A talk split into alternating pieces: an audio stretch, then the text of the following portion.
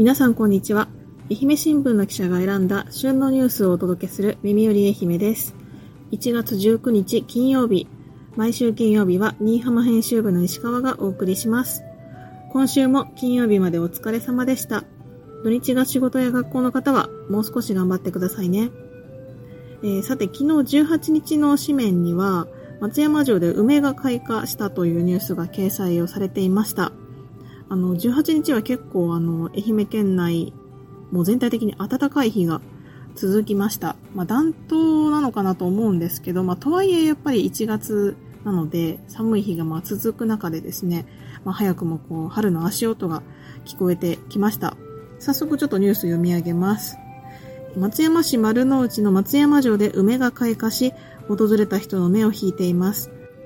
松山城総合事務所によりますと、本丸広場には白梅、勾配が合わせておよそ10本あります。開花具合は木によってまちまちで2月中旬頃まで楽しめるということです。晴天に恵まれた1月17日、観光客らがほぼ満開の白梅や咲き始めた勾配を青空と天守を背景に写真に収めていました。松山市の86歳の主婦の方は、天気が良くて暖かいので散歩がてら海を見に来ました。綺麗に咲いていて今年は春が早いのかもと笑顔で話していました。松山地方気象台によりますと、愛媛県内は22日まで気温が平年より高めで、21日までは雨が予測されています。23日からは寒気が入って気温が下がる見込みということです。はい、週明けからは最高気温が、あの、新居浜市の場合だと、こう、一桁台にまた戻るところ、日もありますので、まあ、引き続き、こう、寒暖差などで体調を崩さないように皆さんお気をつけください。それでは今週も東洋のニュースを2本お伝えします。最後までよろしくお願いします。まずはこちらのニュースです。地元に大型アミューズメント施設を放課後校舎で疑似体験。新居浜南高校の有志誘致委員会が開催。若者の地域定住に向けて新居浜市に大型アミューズメント施設ラウンド1を誘致しようと活動している新居浜南高校生徒有志5人による誘致委員会が1月12日、施設を疑似体験するイベントを新居浜市篠場町の高校で開きました。ガンシューティング、サイクルレース、ボーリングのゲーム3種類を実施しました。他校からも生徒が訪れ、放課後の校内で目いっぱい楽しみました。はい。えー、これはあの以前、えっ、ー、と、耳より愛媛でもお伝えした、えっ、ー、と、大型アミューズメント施設ラウンド1の、えっ、と、誘致に向けた高校生の活動の一環となります。誘致委員会は、えっ、と、去年の12月7日に設立をしまして、授業で主権者教育を学ぶ生徒たちが人口減少などの地域課題を解決するには若者の定住が必要と考え、新居浜市内に欲しい施設について校内でアンケートを実施しました。ボーリンボーリングや屋内アミューズメント施設を望む声が最も多かったことを受けて設立したものです。でこの、えー、誘致委員会の設立の直後からこのイベントの企画に着手をしていました。冬休みを利用して実施するゲームの選定やガンシューティングに使う段ボール銃の作成などを進めていたということで、でボーリングとサイクルレースで使う道具は関係者から借りるなどして調達をしたと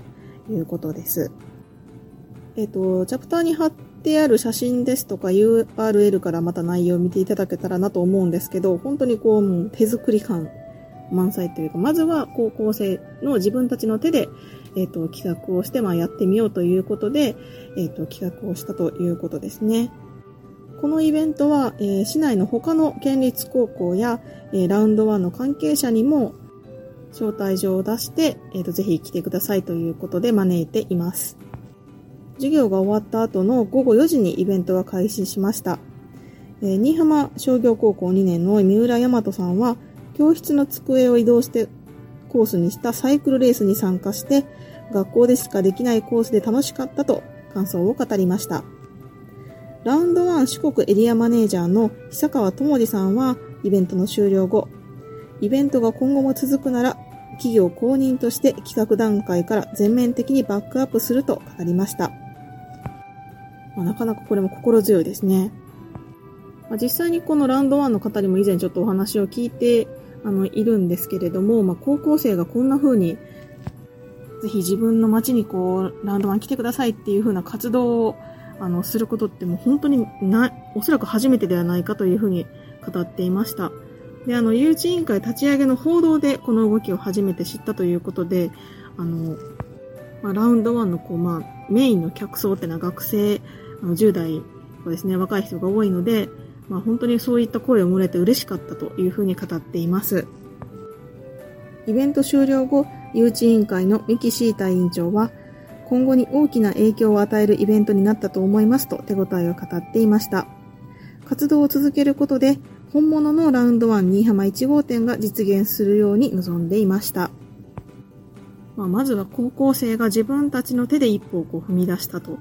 いうことなんですけれども、これが本当にこう誘致にまあ、繋がっていくのかというのはまだまだこうこれからの話だとは思うんですけれども、まあ、本当にこれだけこう本気であのランドワンに来てくださいっていうふうにこう希望しているという姿を行動で示すことが本当に大きいことだなというふうに感じました。続いてはこちらです。ドローンで栄養塩配布、火打ち灘養殖のり色落ち対策。日内灘で養殖される海苔の色落ち対策を探ろうと、愛媛県は1月16日、栄養塩類を含む液体肥料をドローンで漁場に散布する実証実験を行いました。日内灘では近年、海域の栄養塩類の不足などが原因で、色落ちによる海苔の品質低下が課題となっています。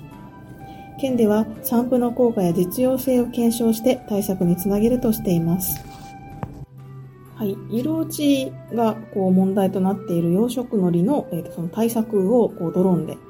やってみてはどうかというそういう実験が西条市で行われました。えっ、ー、と写真を見ていただいたらわかるんですけども、こうドローンからこうシューッと霧状に液体肥料がこう巻かれるという形になります。えー、実験は西条市北側付近の北2キロの沖合にある養殖の漁場で実施しました。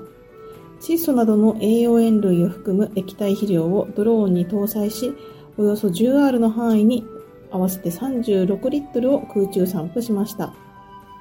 県はこれまで栄養塩類を入れた容器を海中に設置して漁場に巻く実験も実施してきました。ドローンを使った方法では均等に液体を巻くことができるため安定した色落ち防止や生育促進に期待を寄せています。まあ確かにそうですね。容器を空中に置いて巻く方式だとこう近い遠いとかっていうのがありますし、こうなんか濃度の違いとかも結構影響しそうだなという感じがするので、上からこう均等にあの巻いていく方がより広い範囲にこう同じ濃度でこう届きそうな気はしますね。えー、まずはこう短絡的な効果を検証するため、およそ3日後に散布エリアと不散布エリアの糊を引き上げて違いや効果の有無を調べるということです。愛媛県栽培資源研究所の清水隆明、えー、増殖技術室長は、実際の漁場で実証を行うのは初めてで、これから実験しながら方法を考えていきます。省力化しつつ効果的な対策につなげたいですと話しています。はい、エンディングです。最後まで聞いていただきありがとうございました。耳より愛媛では平日は毎日旬のニュースをお届けしています。ぜひフォローやいいねもよろしくお願いいたします。はい、えっ、ー、と、エンディングの雑談なんですけれども、えっ、ー、と、今週は参考にしている話って、や、好きな話ってありますか？という話で各パーソナリティがお話を、えー、しています。なかなかあの参考にしている話し手という方はあまり、あの、私はいないんですけども、ちょっと好きな話し手の話をできればなと思います。あの、前にもこの耳より愛媛でお話ししたことがあると思うんですけれども、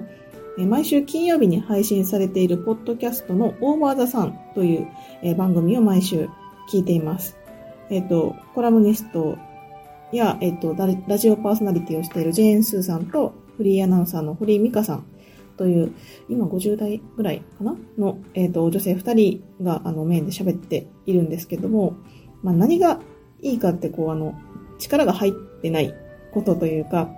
スーさん、ミカさんの、こう、ありのままの、あの、あえてこう言いますけど、おばさん2人の、あの、お話というのが、とてもこう、楽しくって、本当にこう、あの、肩の力を抜いて聞けるというか、そうですね。なんか隣で、こう、喫茶店の隣で喋ってるのを、こう、なんか横で聞いてるような、そういう感じがします。もうめちゃくちゃどうでもいいことをずっと1時間ぐらい話してたりもするし、時にはこう、いろんな境遇にいる、まあ、主にこう、女性の方がメインリスナーですけども、その女性の背中を、まあ、押したり励ましたりっていう、あの、話が続いています。まあ、そういう、こう、あの、あ私も将来こんなおばさんになりたいなっていうふうにこう思わせてくれる番組というか、まあ私がこれからこう、今30代ですけど、これからこう歩いていく道をこう明るく照らしてくれるような、あの二人はこん、そんな存在だなというふうに思っています。本当にこう番組内でも、あの前の回で話したこととか すぐ忘れてるし、まあ適当に喋ってることもあるし、まあかと思えばこう、まあおばさんみんなが抱える葛藤とかモヤモヤとか悩みとかもこう全部まあ、ひっくるめて、まあ、明日からもこう、まあ、なんとか頑張っていこうみたいな、そういうふうに思わせてくれる、そういう感じがすごく、あの、好きですね。なんで、こう、私もこう、真面目に話すっていうことも大事にしつつ、で、まあ、ニュースはこう、わかりやすく伝えながら、こう、オープニングとか、エンディングの雑談の部分は、まあ、ゆるっとこう、普段、友達とか親しい人と話してるみたいな空気感で喋れたらな、というふうに思っています。あの、私この音声メディアをあの聞いてるときっていうのはいつもあの1.0倍速ではなくて、ちょっと早い1.2倍の速さで聞いているので、なんかそれにこう慣れてると、自分が話すときもついついその速度で話してしまいがちっていうのがちょっと反省点で、実はあの、毎日聞いてくださってる方からしたら、金曜日だけめちゃくちゃ早口だなっていうふうにこう思われてる可能性もあるなと、ちょっと思いました。もともとあの早口なので、ちょっとゆっくり喋るように心がけようと思います。もし聞いていただいている方で、ちょっと石川さん話すの早いなって思ってる方がいたら遠慮なくコメント欄とかで教えていただけたらなと思います。よろしくお願いします。明日土曜日はデジタル報道部の竹下瀬奈さんです。えー、明日はですね、火曜日担当の井上さんと淀線についてお話をするというふうに聞いております。なので、えっ、ー、と、雑談のバトンはですね、ちょっと電車つながりで、えー、一人で電車に乗ってる時は何をしてますか何をしてましたかという話でお願いできればと思います。なかなかの愛媛に住んでいると、で、まあ、あの、市内電車がある、市内電車とか郊外電車がまあある松山とか中央以外に住んでると、どうしてもこう、車中心でこう生活をするので、電車に乗る機会は少ないかもしれないんですけど、まあそれでもこう電車に乗る機会でもなくはないと思うので、まあその時に何をしてるのかっていうこととか、まあ、あんまなければこう学生時代を含めて電車の中でこんなことしてましたというお話で、えっ、ー、と喋ってもらえたらなと思います。はい。それではまた明日、えー、明日もぜひ聞いてください。いい週末をお過ごしください。今日の担当は新居浜編集部の石川でした。さようなら。